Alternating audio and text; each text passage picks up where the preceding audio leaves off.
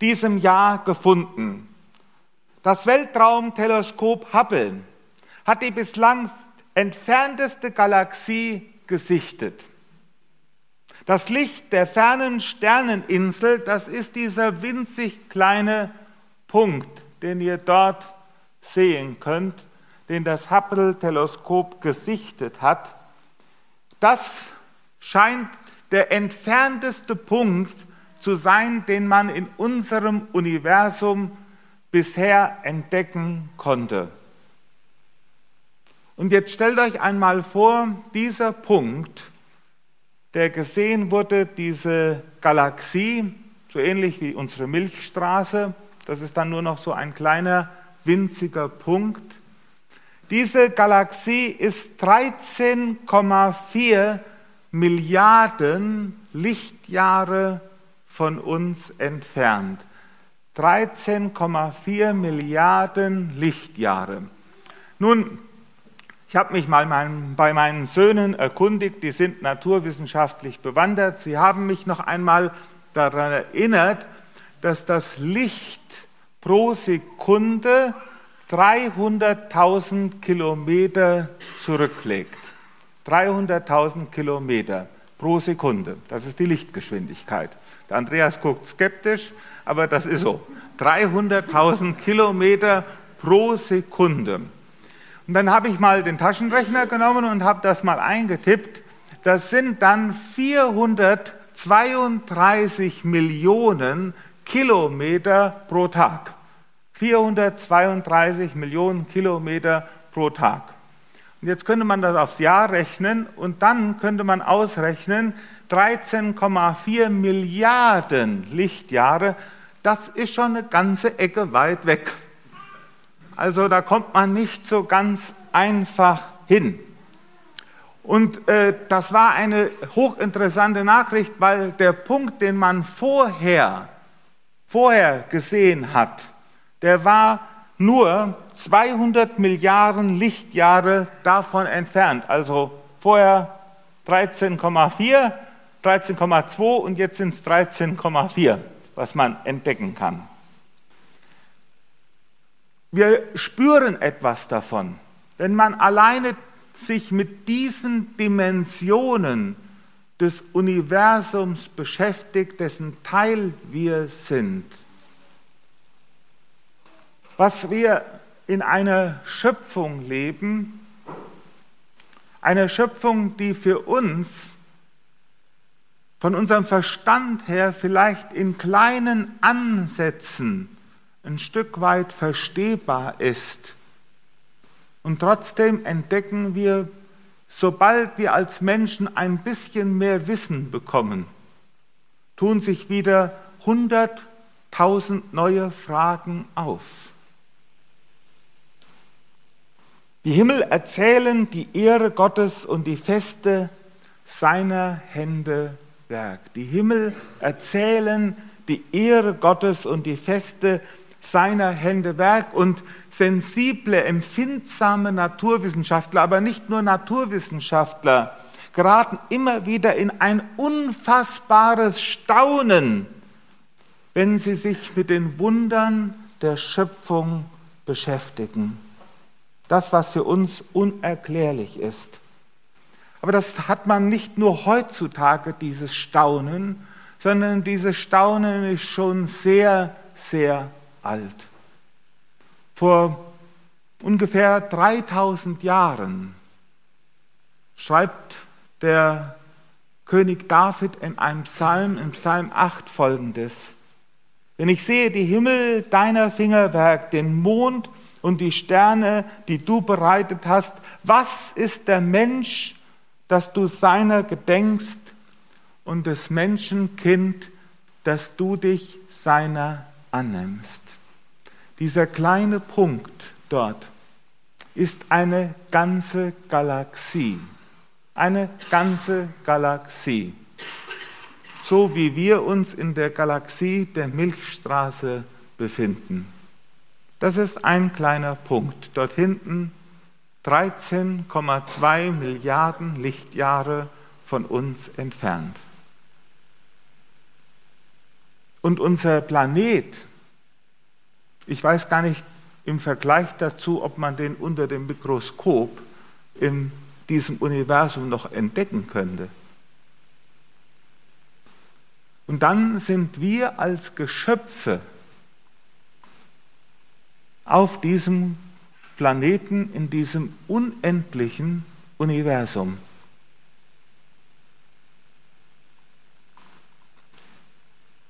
Ich möchte uns nur einmal versuchen, dass wir ein bisschen, ein bisschen ein Gespür für diese Dimensionen bekommen ein kleines, winziges Gespür davon. Warum ist das denn so wichtig, ein Gespür dafür zu bekommen? Nun, damit wir das Wunder der Weihnacht, das Wunder der Weihnacht vielleicht ein Stück weit, ein winzig kleines bisschen in unserem Herzen erfassen, was hier an Weihnachten passiert ist. Was ist denn an Weihnachten passiert? Die nächste Folie bitte. An Weihnachten ist die Geburt eines Kindes geschehen. Die Geburt eines Kindes.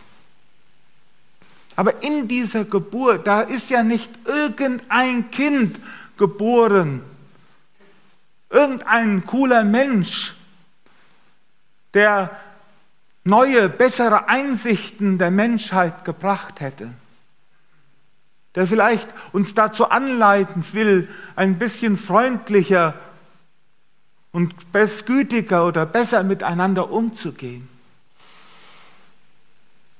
sondern als Christen oder die christliche Botschaft verkündigt uns, dass Gott selbst, Gott selbst in diesem Kind zur Welt kommt. Gott, der dieses Universum geschaffen hat, dessen Teil wir sind, der wird Teil seiner Schöpfung er kommt in seine Schöpfung als Geschöpf hinein. Gott überwindet den unendlichen qualitativen Unterschied, der zwischen Schöpfer und Geschöpf besteht. So weit, wie wir von dieser Galaxie entfernt sind, das ist ein gutes Bild, ein guter Vergleich. So weit, so groß ist der Unterschied zwischen Gott und Mensch, zwischen Schöpfer und Geschöpf. Wir können diesen Unterschied gar nicht groß genug denken. Er ist unfassbar. Und manchmal, wenn ich abends in meinem Bett liege, die Augen schließe und so die letzten Gedanken des Tages im Gebet verarbeite, dann bin ich manchmal ganz erschüttert, dass ich sage, Gott, der du dieses Universum geschaffen hast, der du mich geschaffen hast, der du diese Welt geschaffen hast, der du letztendlich unfassbar bist. Trotzdem darf ich heute Abend einige Worte an dich richten und darf im Gebet zu dir etwas sagen. Und du hörst mich. Noch einmal, Gott überwindet den unendlichen qualitativen Unterschied, der zwischen Schöpfer und Geschöpf besteht. Einen unendlichen qualitativen Unterschied. Diesen Unterschied kann man sich nicht groß genug denken. Da könntest du sagen, was ist der Unterschied zwischen dem Mensch und einer Fliege? Und da sind wir so dicht an der Fliege dran. Das gibt es gar nicht. Also die Fliege ist uns unwahrscheinlich nah. Oder vielleicht eine Zelle, ein Einzeller. Weihnachtslieder sind wunderbar. Johann Ludwig Konrad Allendorf, 1736 dichtet. Jesus ist kommen, Grund ewiger Freude. A und O, Anfang und Ende steht da. A und O, Alpha und Omega. Anfang und Ende steht da. Der Schöpfer ist außerhalb der Zeit. Außerhalb der Zeit. Nicht Teil der Zeit, außerhalb der Zeit. A und O, Anfang und Ende steht da. Gottheit und Menschheit vereinen sich beide. Schöpfer, wie kommst du uns Menschen so nah? Gottheit und Menschheit vereinen sich beide. Schöpfer, wie kommst du uns Menschen so nah? In diesen Tagen würden wir uns doch manchmal einen Gott wünschen, denn der von oben herab mal so richtig durchgreift. Der mal so richtig für Ordnung sorgt der mal mit dem Chaos aufräumt, der die Ungerechten und die Kriegstreiber in ihre Schranken weist, der mit dem Bösen mal für endgültig Schluss macht, der mal von oben kommt und mal sagt, wo es lang geht. Und dann kommt dieser Gott in diese Welt so ganz anders. Er kommt als kleines Kind, als hilfloses, kleines Kind wird er geboren. Ich habe hier in einer Gebetsstunde mal ein bisschen was von Maria gesagt eine junge Frau, ein junges Mädchen im Grunde, bekommt den Auftrag, sich um dieses Kind zu kümmern. Was will uns denn Gott damit sagen? Was will uns Gott denn damit nahebringen, dass er so in diese Welt kommt? Als kleines Baby, als kleines Kind geboren an einem abgelegenen Ort in Niedrigkeit und Armut.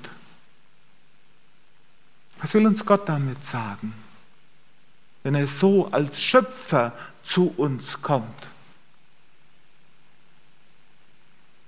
Er will uns doch im Grunde sagen, ich will euch ganz, ganz nah sein. Ich komme nicht mit der Brechstange ich komme nicht mit Macht und Herrlichkeit und Gewalt, sondern ich komme in Niedrigkeit. Es gibt so viele Menschen in diesen heutigen Tagen, die vielleicht innerlich das Gefühl haben, Gott ist mir unendlich fern. Dieser Gott, der so abstrakt ist. Aber Gott wählt diesen unfassbaren Weg und sagt, nein, ich will dir so unendlich nahe sein, dass ich sogar mich auf deine Stufe begebe, auf Augenhöhe. Ich werde so wie du. Und das, was in dir vorgeht, deine Ängste, deine Fragen, deine Freuden und dein Leid, ich weiß, wie sich das anfühlt. Ich habe es für dich und mit dir am eigenen Leib gespürt und erfahren, ich bin selbst für dich Fleisch und Blut geworden, ich bin einer von deiner Art, so wie du auch bist. Und es gibt nichts, nichts, was mir fremd ist. Ich habe mal vor vielen Jahren in einer Fernsehshow, so einer Show, wo Hilfsgelder gesammelt wurden, und da saßen so einige katholische Nonnen. Und die wurden gefragt, ja, wie gehen Sie denn mit den Familienproblemen und mit den, allen den Nöten und mit Fortpflanzung und mit allem um, was da das normale Leben in Afrika zu bieten hat. Und da sagte eine dieser Nonnen, uns ist nichts Menschliches fremd. Gott ist nichts Menschliches fremd. Nichts Menschliches ist Gott fremd. Nichts. Nicht aus der Beobachtung. Die Beobachtung ist immer etwas anderes. Wer versteht dich am besten, wenn du trauerst? Der, der selber trauert. Wer versteht dich am besten, wenn du krank bist und Schmerzen hast? Der, der auch krank ist und Schmerzen hat. Und so ist Gott. Und ihr Lieben, das ist Grund zur Freude. Es ist Grund zur Freude, dass Gott uns so nahe kommen will, dass er einer von uns geworden ist, dass er diesen unfassbaren Unterschied aufgehoben hat und Geschöpf geworden ist. Und das ist die Jungfrauengeburt. Diese Botschaft verkündigt sie. Man kann das immer, man, wir wollen, das passt nicht in unsere Vorstellung, in unseren Rahmen. Unser Verstand ist immer zu klein und wir denken immer, unser Verstand wäre so groß, dass alles hineinpassen müsste. Genau das Gegenteil ist der Fall. Gott ist immer größer und deshalb kann er sich so unendlich klein machen.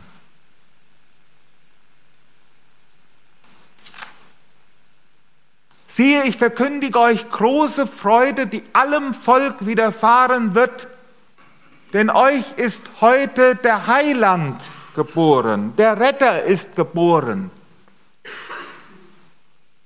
Und wann braucht man einen Retter? Wann braucht man einen Retter? Wenn man sich in einer misslichen Lage befindet, aus der man herausgerettet werden muss.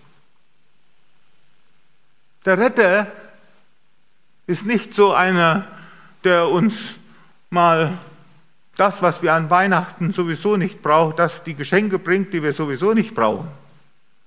Ich meine, die, ich habe so viel, wir haben wieder so ein wunderbares Päckchen bekommen. Ach, mit Marmelade, mit Plätzchen, mit Schokolade von unseren lieben Großeltern aus Hamburg. Ein wunderbares Päckchen. Wir haben uns riesig gefreut. Und ich hoffe, Sie hören es jetzt nicht. Aber nichts war an dem Päckchen, was wir wirklich gebraucht hätten. Im Gegenteil, wir müssen uns das ganz sorgfältig einteilen und hinterher ganz viel Sport machen, damit es nicht zu viel schadet. Der Retter kommt, weil er uns etwas bringen will, weil er uns retten will, das, was wir absolut nötig haben. Und die Botschaft von Weihnachten ist nicht eine Botschaft, die man so einfach beim Plätzchenessen verdauen kann, sondern sie geht noch mal eine Spur tiefer. Die damaligen Kaiser, Kaiser Augustus, die wurden von den Hofdichtern als Retter der Welt gepriesen. In einer Inschrift aus der damaligen Zeit heißt es, die Vorsehung hat Augustus, der Erhabene, Augustus, der Erhabene, hervorgebracht und damit unseren Nachkommen den Heiland geschenkt. Und die Hofdichter schreiben, denn friedlich sind Land und Meer, die Städte blühen in trefflicher Rechtsordnung, in Eintracht und Gedeihen, Blüte und Frucht trägt jegliches Gute, die Menschen sind voller Hoffnungen für die Zukunft, voll frohen Mutes für die Gegenwart. Ach, was für ein toller Politiker. So einen tollen Politiker, den bräuchten wir auch mal. Naja, das haben die Hofdichter geschrieben. Ob es wirklich im römischen Reich, Pax Romana, ob es wirklich dieser Friede immer so gewesen ist, ist nochmal eine andere Frage. Aber die Historiker sagen, dass Augustus kein schlechter Kaiser war. Und die Frage ist, wenn Jesus die Geburt von Jesus, Jesus mit dem gleichen Titel Soter angekündigt hat. Siehe, ich verkündige euch große Freude, die allem Volk widerfahren wird, denn euch ist heute der Heiland geboren. Genau der gleiche Titel wie bei Augustus. Die spannende Frage ist doch, und die Frage werden wir immer wieder im Alltag als Christen kommt sie in irgendeiner Form immer wieder daher. Kann sich denn der Retter Jesus mit den Rettern, die sich selbst zu Rettern emporheben, kann er sich denn mit denen vergleichen? Kann er denn mit denen gemessen werden? Hat Jesus äußeren Wohlstand und äußere Wohlfahrt gebracht? Dass es überall blüht, blühende Landschaften? Hat Jesus die gebracht?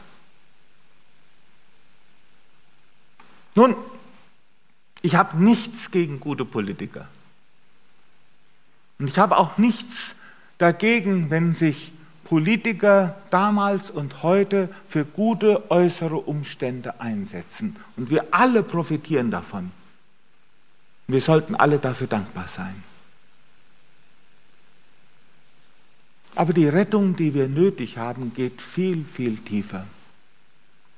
Es geht nicht nur um einen gefüllten Heizöltank oder um eine stabile Währung. Die Rettung, die wir nötig haben, geht viel, viel tiefer. Das Evangelium spricht von der Rettung aus der Verlorenheit aus der Finsternis, aus der Dunkelheit. Jochen Klepper diktet, Gott will im Dunkel wohnen und hat es doch erhellt, als wolle er belohnen, so richtet er die Welt, der sich den Erdkreis baute, der lässt den Sünder nicht. Wer hier dem Sohn vertraute, kommt dort nicht ins Gericht. Menschen haben damals und heute und im Grunde ist es jeder von uns. Wir proben immer wieder den Aufstand gegen Gott, obwohl wir es gar nicht merken, uns es überhaupt nicht bewusst ist, dass wir den Aufstand gegen Gott proben, versuchen. Und wie tun wir es? Ganz schlicht, ganz einfach. Wir tun es immer dann, wenn wir so leben, als ob es Gott nicht gäbe. Wir tun immer den Aufstand gegen Gott proben, dann, wenn wir so leben, als ob er überhaupt nicht da wäre, als ob er überhaupt nicht existieren würde. Wenn wir unserem eigenen Inneren den Raum lassen, alles zu dominieren, alles zu bestimmen, wenn wir nur unseren eigenen Wünschen, Gedanken, unseren eigenen sündigen Herzen den Vortritt lassen, wenn das Ich in uns dominiert, und unser Denken, unser Fühlen und unser Wollen bestimmt. Wenn wir so tun, als ob es Gott nicht gäbe. Und das ist die schlimmste Verlorenheit, die Gottlosigkeit. Die Gottlosigkeit. Und das ist ein heilloser Zustand, ein verlorener Zustand. Und die Auswirkungen dieses heillosen Zustandes machen sich in unserem Innern breit. Es geht ohne Gott in die Dunkelheit. Früher, als wir in der Kinderstunde waren, da hat man uns das Evangelium mit solchen Herzen erklärt. da war immer so ein schwarzes Herz, ein Symbol für die Dunkelheit im eigenen Inneren. Und wann merkst du die Dunkelheit in deinem eigenen Inneren? Wann spürst du diese Dunkelheit? Manchmal spürst du sie gar nicht. Aber wenn du merkst auf einmal, da ist jemand, den ich per Du nicht ausstehen kann, dem ich nicht in die Augen schauen kann, der mich so sehr verletzt hat und ich will ihm nicht vergeben, ich gehe ihm aus dem Weg. Und dieser andere kann mir gestohlen bleiben. Merkst du auf einmal, wie es dunkel ist? Merkst du auf einmal, wie es dunkel ist, wenn dein Arbeitskollege eine Gehaltserhöhung gemacht hast und die Faust in der Tasche machst und denkst, scheiße, der hat sich wieder so reingeschleimt, der hat das überhaupt nicht verdient. Und keiner hat mitbekommen, wie ich mich angestrengt habe. Hast du auch schon mal das in deinem Herzen drin gehabt? Und merkst du auf einmal, wie dunkel es in dir ist, wie dunkel es in dir wird? Alle Kriege dieser Welt fangen in dunklen Herzen an.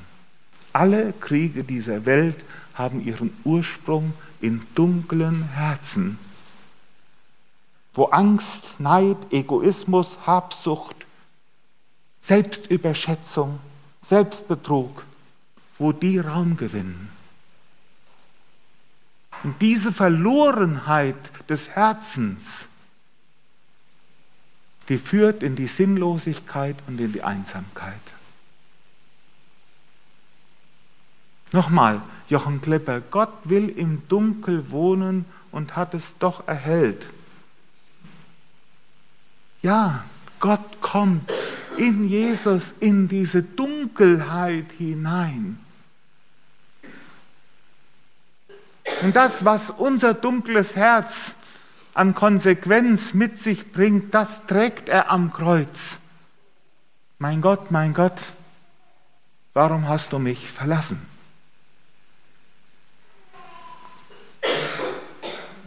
Aber durch Jesus wird es hell, weil durch ihn das wahre Leben kommt. Und deswegen feiern wir Jesus als den Retter der Welt als den Retter, der, der uns rettet aus unserer Dunkelheit heraus und der uns hineinbringt in sein wunderbares Licht, nämlich in die Gemeinschaft mit dem lebendigen Gott, der uns nahe sein will durch seinen Sohn Jesus Christus. In der Nacht von Bethlehem, da ist ein Kind geboren, Gottes Liebe kam zu uns, wir sind nicht mehr verloren. Jesus, Heiland der Welt. Endlich ist die Dunkelheit bezwungen. Gottes Licht ist zu uns durchgedrungen. Endlich ist die Nacht vorbei und endlich werden Menschen frei. Das Ende wird zum Anfang. Gott ist da. Und dann dichtet Peter Strauch so schlicht und doch so unwahrscheinlich treffend diese Aufforderung. Wer du bist, Gott will auch dir begegnen. Er will jetzt dein ganzes Leben segnen. Lass ihn in dein Leben ein. Denn du sollst seine Wohnung sein. Sein Licht will dich erfüllen. Gott ist da. Am Anfang haben wir den Schöpfer gesehen. Und dieser Schöpfer macht sich an Weihnachten auf den Weg zu uns, um Wohnung bei uns zu nehmen. Und in mein Herz, in mein Innerstes, da will er Wohnung nehmen. Da will er Wohnung nehmen, da will er wohnen durch seinen Heiligen Geist. Und deshalb ist er Mensch geworden. Und das ist die Freude von Weihnachten, wenn Jesus in dein Herz kommt und wenn dir durch Jesus Christus die Gegenwart Gottes in deinem Inneren geschenkt wird. Das ist ja so wunderbar. Wenn man nur eine kleine Kerze anzündet, dann ist die Dunkelheit durchbrochen. Eine kleine Kerze reicht. Und da, wo Christus mit seinem Licht in die Dunkelheit unseres Inneren hineinkommt, da vertreibt er die Dunkelheit. Mit Jesus im Herzen kann ich nicht mehr hassen wollen. Mit Jesus im Herzen darf ich den Neid und die Eifersucht überwinden. Und mit Jesus im Herzen muss die Angst weichen. Sie muss weggehen, weil er, der Herr aller Herren, bei mir ist. Und wenn dann Menschen in ihrem Herzen die Gegenwart Gottes erleben und erfahren, dann passiert das, was in der Weihnachtsgeschichte an allen Ecken und Orten geschieht. Die Engel loben Gott. Siehe, wir verkündigen euch große Freude, Ehre bei Gott und den Menschen. Die Hirten loben und preisen, als sie die Botschaft von der Geburt des Kindes gehört haben. Und im Matthäusevangelium lesen wir, dass die Weisen aus dem Morgenland anbeten und vor dem Kind in der Krippe niederfallen Und wenn das passiert, wenn Menschen anfangen, Gott in ihrem Herzen anzubeten und ihm die Ehre zu geben, dort beginnt echtes Menschsein.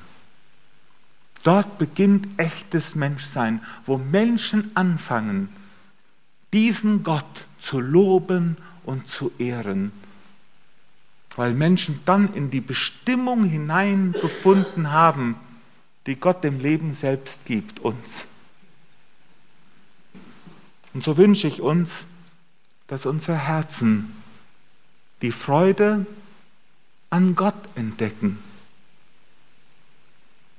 der uns so nahe sein will und der uns in Jesus Christus zum Retter geworden ist um uns aus aller Verlorenheit und Gottlosigkeit herauszuretten und zu befreien.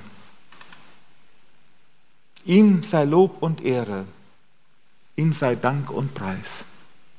Amen. Ich möchte mit uns beten und wir stehen dazu auf. Unser Jesus Christus, wir feiern deine Geburt. Und unser Herr, wir wollen unser Herzen öffnen für die Botschaft, die du in deine Geburt für uns hineingelegt hast. Und wenn wir ein wenig, ein wenig darüber nachdenken, da wird uns das Große, das Unfassbare, ja, es berührt uns. Und Herr, du willst, dass uns deine Liebe, die du zu uns hast, dass die unsere Herzen berührt. Und so wünsche ich, so bitte ich darum, dass unsere Herzen sich für dich und deine Gegenwart öffnen. Herr, du bist nicht fern oder weit weg, sondern du bist ganz nah.